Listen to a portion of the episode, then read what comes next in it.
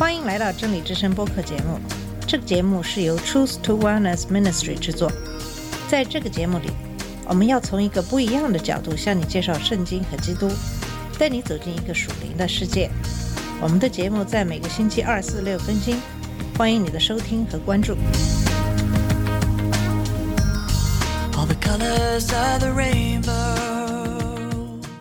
你好，我是马军。在出埃及记的后半部分，基本讲述的都是耶和华对以色列人颁布的许多的典章，从而对以色列人的一切的行为做一个规定。在上一节里，我们开始讲会幕和祭司。首先是造会幕的细节，二十八章开始讲祭司任职。先讲的是祭司的圣服，在二十九章我们继续介绍祭司任职。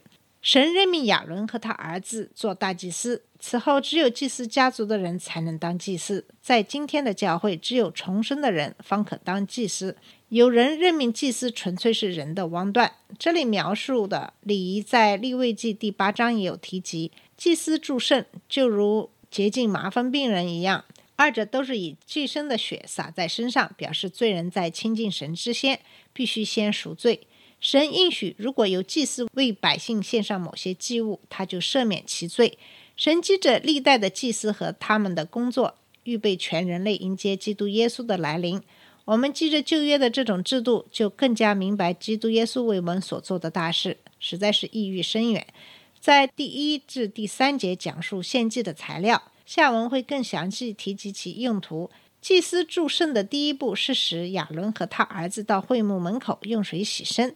亚伦穿上袍子，然后用油膏他，接着给他儿子穿上祭司的内袍。事后献上三个祭：献公牛做赎罪祭，献公绵羊做燔祭，献另一只公绵羊使成圣。按手在祭牲的头上，代表与他同证，表示牲畜替代献祭的人死。血当然预表基督的血，他流血为叫罪得赦。脂油是牲畜上等的部分，所以献给耶和华。第一只公绵羊完全烧在坛上，表示基督对神全然的献身，把自己完全献给神。第二只公绵羊的血抹在亚伦的右耳垂和他儿子的右耳垂上，又抹在他们右手的大拇指上和右脚的大拇指上，并弹在他们的衣服上。这是指人生命中的每一个范畴都要除去罪污。耳朵代表听从神的话。手代表行为或侍奉，脚代表行径或举止。用血弹在祭司华美的衣服上，似乎很奇怪。赎罪的血在人眼中并不吸引，但在神眼中却绝对的必然。摩西按神吩咐，把祭物放在祭司手中，授权给他们去献祭。第一次献祭要在耶和华面前摇一摇祭物，然后烧在耶和华面前坛上的燔祭上。公羊的腰要在耶和华面前摇一摇，也许是向横摇；肩头或腿要在耶和华面前用力举起，可见必是垂直摇。这两个部分要给祭司做食物。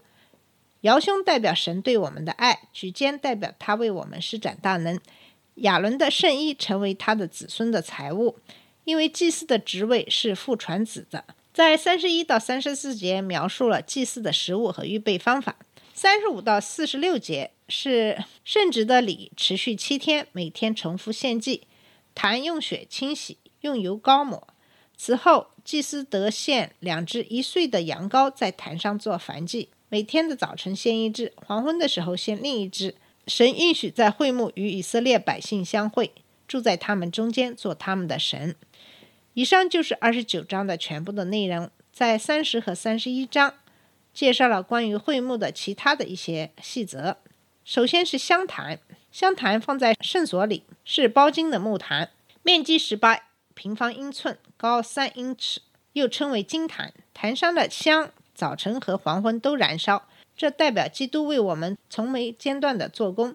虽然这坛放在圣所中，却与至圣所有极密切的关系，所以希伯来书的作者说，他在第二层幕后面。尽管这个词的希伯来文可译为香，香坛由杠抬举着，杠子穿在金环里，金环安在牙子边以下，在坛的两边。大祭司一年一度举行的赎罪礼称为赎罪日，他在这一天要为以色列全族的罪献祭。大祭司只能在这天进入会幕的最深处至圣所，在那里为全民族赎罪。这个赎罪日叫人想起每天、每礼拜以及每月的献祭，它只能暂时遮盖人的罪，使人更加仰望基督耶稣的来临。基督的赎罪才是完全的，他要永远除去人的罪。第二是赎银，神吩咐以色列二十岁以外的男丁要献上半舍克勒作为他的赎价，不论富足或贫穷。每逢人口普查被数的，要征收这赎价作为会幕的使用。这赎价确保以色列免受灾祸。开始的时候，这笔钱用作银座，使会幕的板牢固。银代表救赎，是信仰的根基。人人都需要救赎，而救赎也是给所有人的。所以，因为我们都有罪性与罪行，穷富一样，无人能免。神的规定是要我们谦卑的来到他面前，得门赦罪，进入他的家中。第三是洗桌盆，铜做的洗桌盆放在会幕人口和坛的中心，祭司可以在盆里洗手洗脚。洗桌盆用富人捐出的铜镜制成，这里没有提到洗桌盆的大小。祭司若不先用水洗濯，便供圣职，必然致死。用污秽的手足侍奉，便是玷污上帝的威严，这人便当受死。这里是郑重提醒我们，侍奉主之前，必须在邻里和道德上自洁。第四是膏油，圣膏油用来抹会幕里面的家具，不可用作别的用途。圣经常用膏油代表圣灵，祭司受膏代表所有侍奉须得圣灵的授权。第五是香，香就是金坛上早晚燃烧的各种香料，和膏油一样，不可在别处做同样的用途。以色列人常常烧香，但这种圣香只能在会幕里面烧。所以，神只是摩西做香的细节。他们用浅浅的香炉点燃，发出馨香气味的香，表示对神的尊崇。烧香好像献给神的祷告一样。在古时，由祭司烧香，这是赎罪日赎罪大典的重要部分。大祭司手拿点着的香炉进入至圣所，献到神面前。这种圣香和圣膏油一样，极其神圣。神严禁百姓仿作作为私用。在三十一章继续讲述有关会幕的其他细节。这一章介绍了有恩赐的济公和安息日的证据。第六个是有恩赐的济公，神任用有恩赐能做各样的工的济公，比撒列和亚和利亚伯建造会幕和一切的器具，他们监督其他工人做圣工。